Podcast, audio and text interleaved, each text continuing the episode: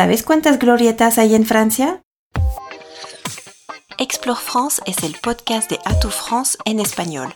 Yo soy Melanie y tendré el placer de llevarte cada 15 días a explorar cada rincón de Francia, su cultura, su gastronomía, sus grandes personajes y su historia. Ponte los audífonos y vámonos a explorar. Explore France.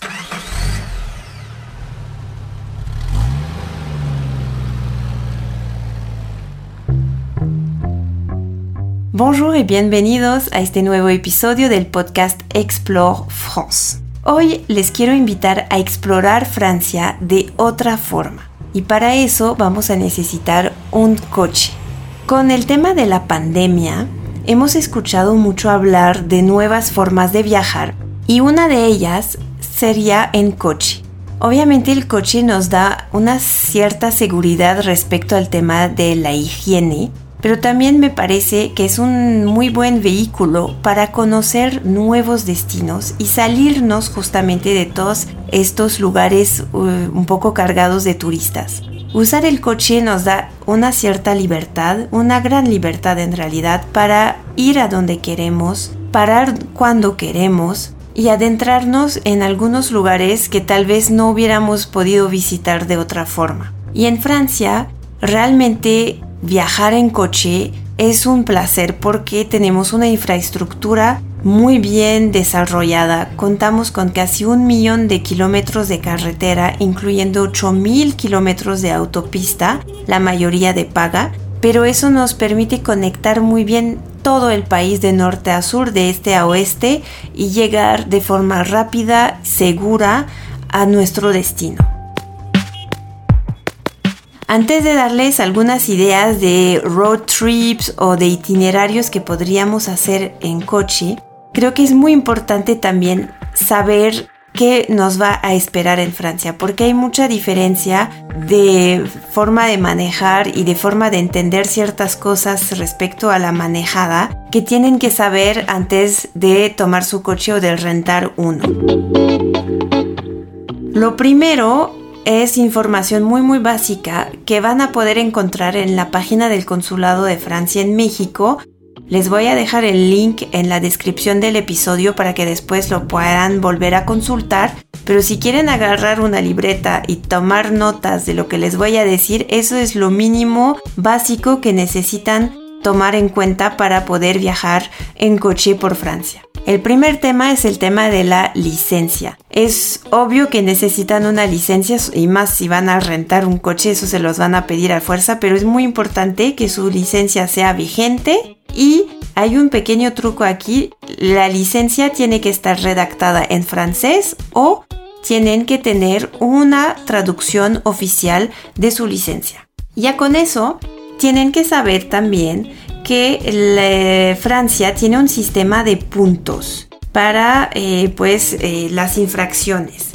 Entonces, aunque no sean de Francia, tienen un sistema con una licencia de puntos virtuales y si van a cometer una, alguna infracción, un exceso de velocidad o una mal estacionarse o cualquier infracción eh, respecto a esto, Francia lo va a poder notar, apuntar y les van a ir quitando puntos. Y si llegan a ya no tener puntos durante un periodo, no van a poder manejar en Francia. Así que no bromen con eso pensando que porque vienen de fuera pueden hacer lo que quieran porque sí eh, les pueden multar y yo también les puedo comprobar porque me ha pasado ya viviendo en México manejar en Francia y tuve un exceso de velocidad chiquitito pero pues de cualquier forma fue exceso de velocidad y me localizaron en México, me mandaron la multa y la tuve que pagar. Así que no hay que jugar con este tema.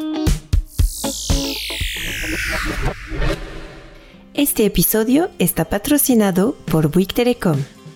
Con la tarjeta My European SIM, válida en Francia y Europa, tendrás 20 GB de datos y 25 minutos de llamadas internacionales para hablar con tus seres queridos en cualquier parte de Latinoamérica. La tarjeta está a la venta directamente en los aeropuertos y estaciones de tren de Francia. Comparte tus viajes con la ayuda de Bouygues Telecom.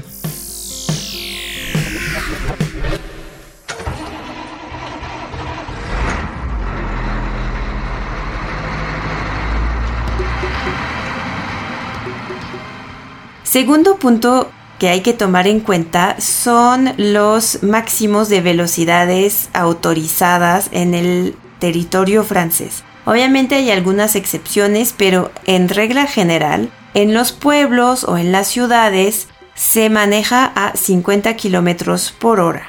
En las carreteras normales, es decir, de solo un carril en ambos sentidos, el límite es de 80 kilómetros por hora. Eso es algo bastante nuevo, solo lleva eh, creo que menos de un año que se bajó de 90 a 80 kilómetros por hora. Hay que tomarlo en cuenta porque sí es algo lento y la gente pues a veces le cuesta trabajo mantener este ritmo, esta velocidad. En las vías rápidas, que son generalmente ya de dos carriles, ya pueden eh, manejar hasta 110 kilómetros por hora y en autopista 130 kilómetros por hora. Obviamente, en caso de lluvia, esta velocidad se tiene que disminuir de 10 a 20 kilómetros por hora para estar eh, pues más seguros.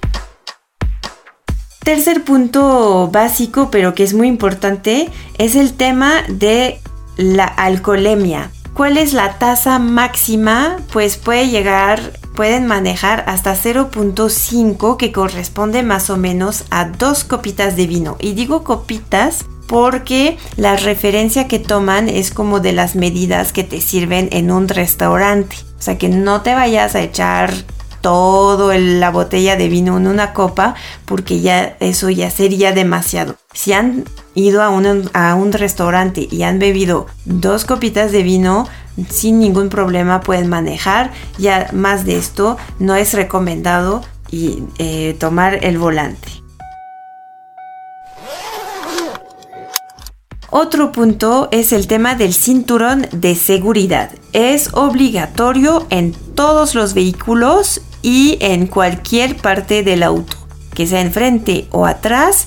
Cualquier pasajero del coche debe tener su cinturón de seguridad puesto y para los niños se tiene que eh, contar con un asiento especial de acuerdo a la edad y el peso del niño, tiene que tener su asiento especial. Es muy importante el tema del cinturón de seguridad porque pueden llegar a multar a las personas que no tienen su cinturón de seguridad puesto. Y recuerdo un viaje que hice en Córcega y ya les platicaré de Córcega como tema de road trip. Pero en Córcega recuerdo que la conductora de nuestro auto todo el tiempo nos recordaba, por favor pongan su cinturón de seguridad, porque si nos llegan a revisar la policía, no me van a multar a mí, los van a multar a ustedes, porque son adultos responsables y aunque ustedes no estén manejando este coche, es responsabilidad del adulto de ponerse su cinturón de seguridad, así que pueden llegar a multar a quien sea que esté sentado en un coche y no tenga su cinturón puesto.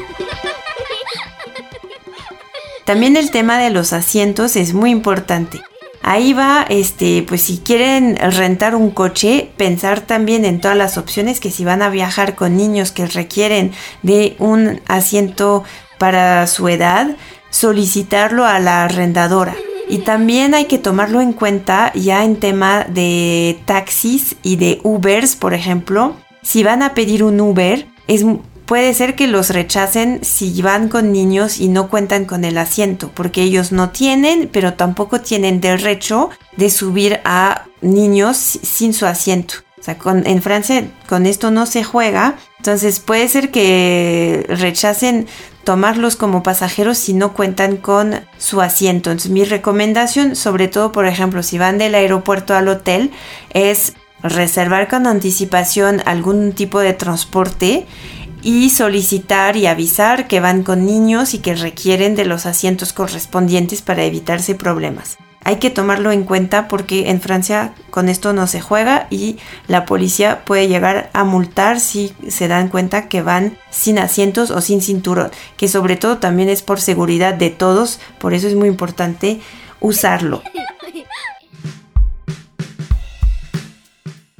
Ahora les voy a dar algunos otros tips que no vienen en las páginas oficiales, pero que creo que son muy muy importantes y ahorita les voy a contestar eh, la pregunta que les hice de entrada de si sabían cuántas glorietas hay en Francia. ¿Por qué hago esta pregunta? Porque seguramente la gente que ha ido a Francia o conoce un poco Francia se han dado cuenta de la cantidad de glorietas que tenemos en este país. Si en México podemos decir que es el país de los topes, porque hay topes en cada esquina o varios topes en una misma calle, en Francia hay muchísimos, muchísimas glorietas. Se dice que hay hasta 30.000 glorietas en todo el territorio francés. Es difícil calcularlos, pero es lo que piensan más o menos que hay. Y es algo que se ha ido desarrollado a partir de los años 80 como un tema también de seguridad que ha funcionado bastante bien porque invita a la gente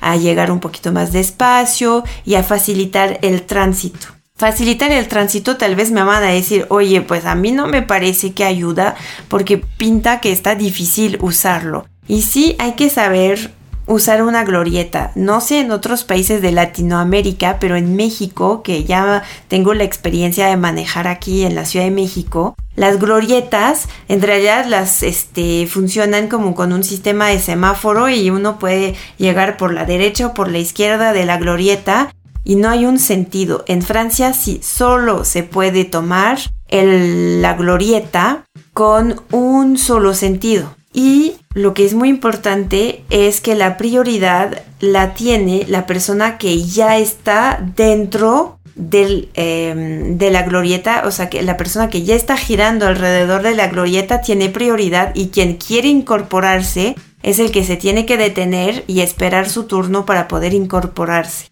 Esto es muy, es muy distinto porque también lo que tienes que saber es que en Francia hay una regla básica que se llama la prioridad a la derecha. Y la glorieta es el único lugar donde no hay prioridad a la derecha, sino que prioridad a la izquierda de la gente que ya viene dentro de la glorieta. Y si hay una glorieta que creo que es la más complicada que jamás he visto, es la glorieta del Arco de Triunfo en París. Así que si es la primera vez que manejan y llegan a París, traten de evitar esta zona porque puede ser muy muy complicado. Son muchísimos carriles, muchas eh, salidas posibles y creo que puede llegar a ser un infierno en horas pico tratar de salir de esta glorieta. Pero en, en regla general los demás, las demás glorietas son un poquito más fáciles.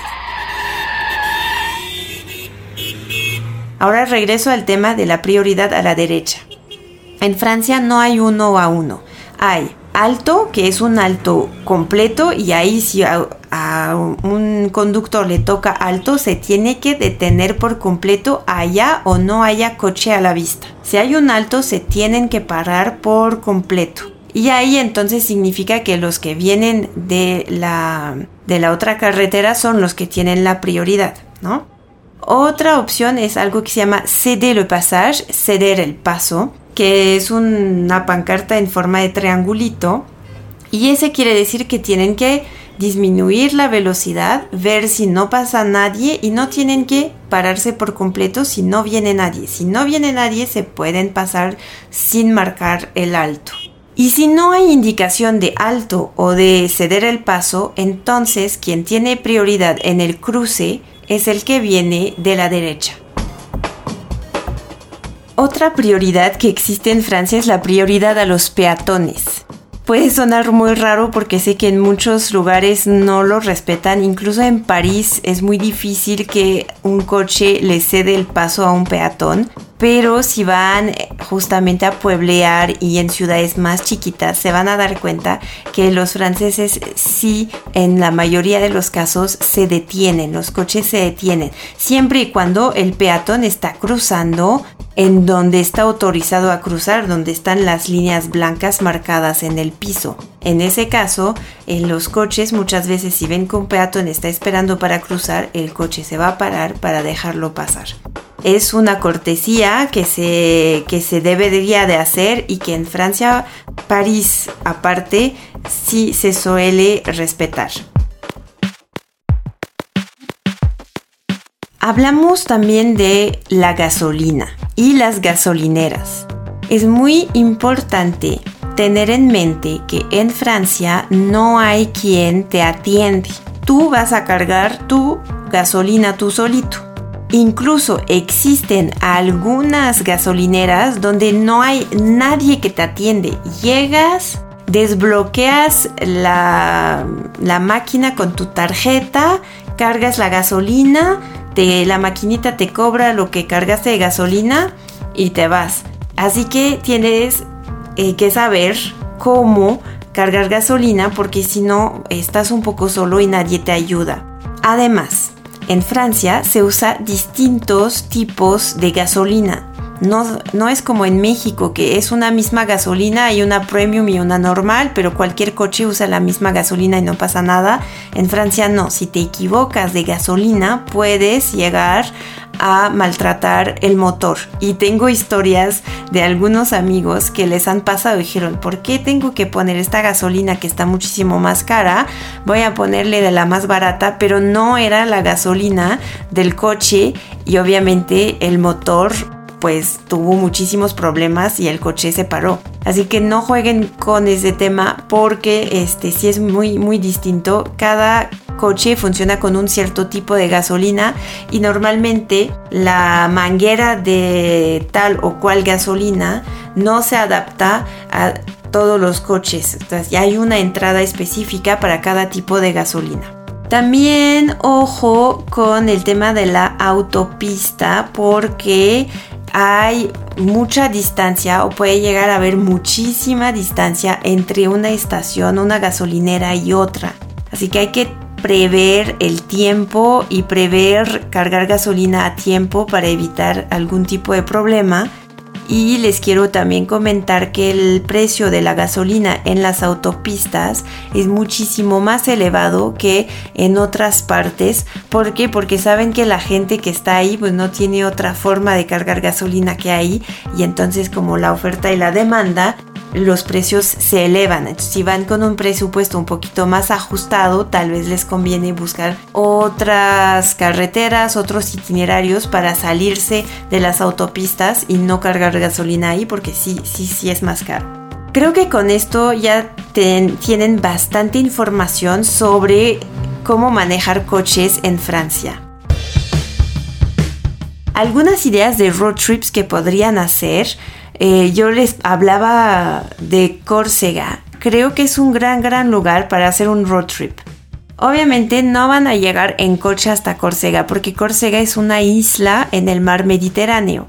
Así que si vienen de México, de algún lugar de América Latina, tendrían que tomar un vuelo hasta París y de París un vuelo hasta algunos de los aeropuertos de Córcega y de ahí rentar un coche y hacer su tour, pero se los recomiendo muchísimo.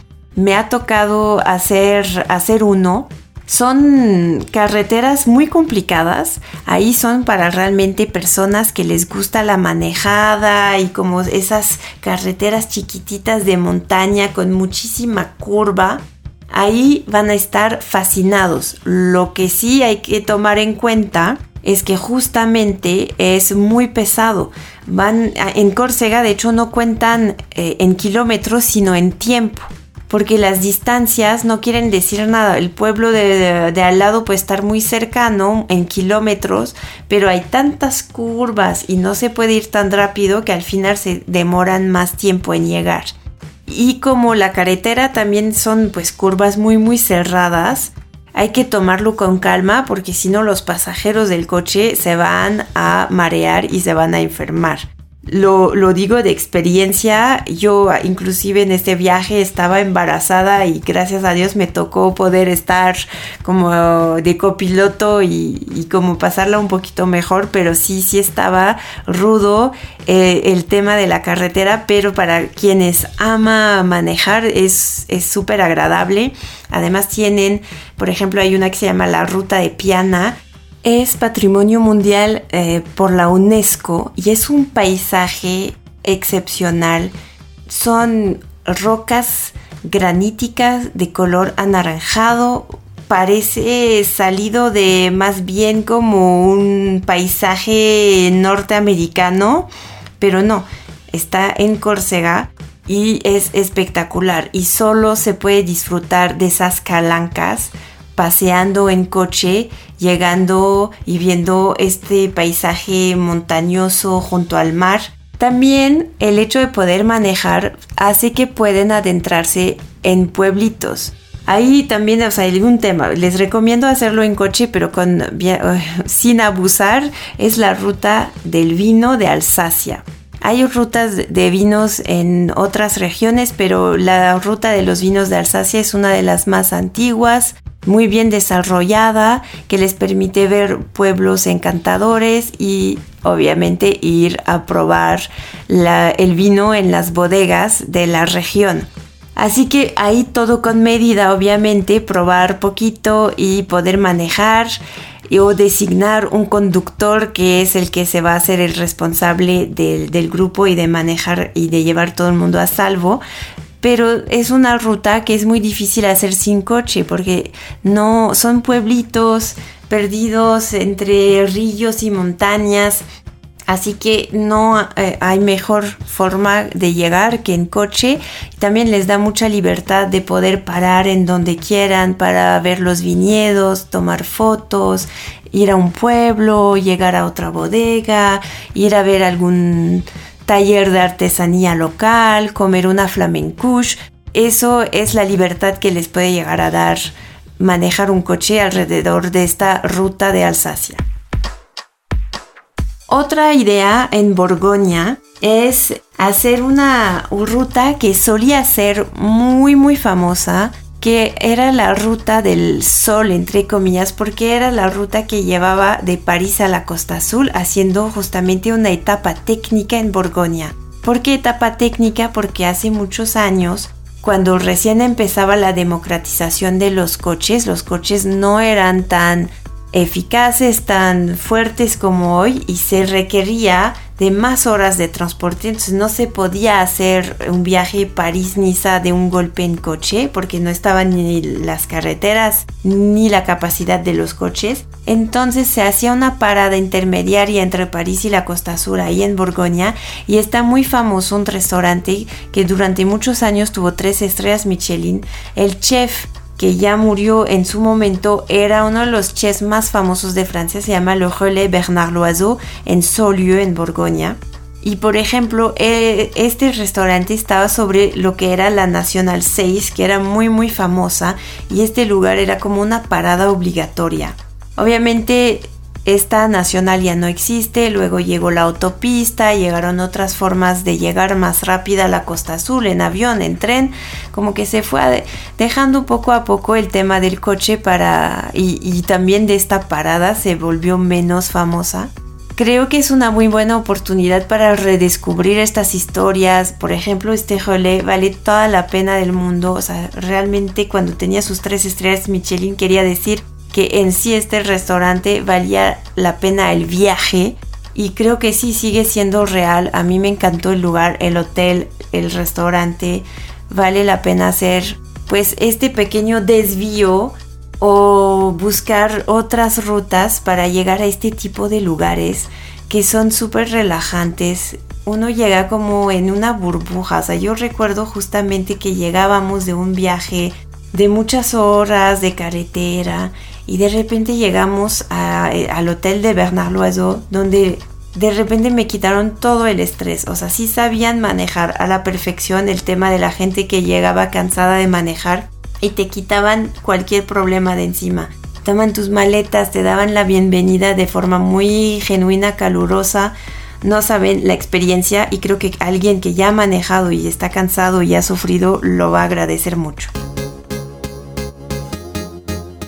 No me da tiempo de contarles de más road trips. Si quisieran saber de alguna ruta más específica y que realmente hiciéramos como un minuto a minuto o parada tras parada, creo que podríamos también hacer un podcast de esto. Así que les invito a dejarme comentarios en nuestras redes sociales abajo del post de la semana para que me vayan diciendo si les gustaría saber de alguna otra idea de road trip, algún otro itinerario que les gustaría profundizar un poquito, saber, ¿no?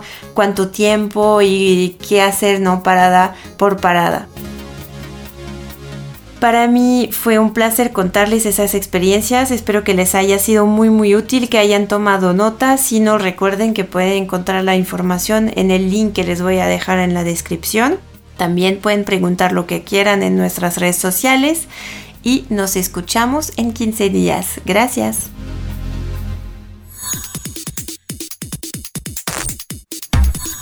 Explore France.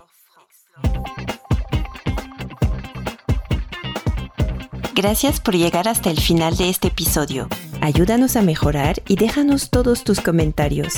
Si tienes dudas sobre el tema de hoy, puedes hacer tus preguntas en los comentarios o en nuestras redes sociales y con gusto te contestaremos. Recuerda que puedes ver todos los links útiles en la descripción de este episodio. Nos escuchamos en 15 días para resolver una nueva enigma sobre Francia.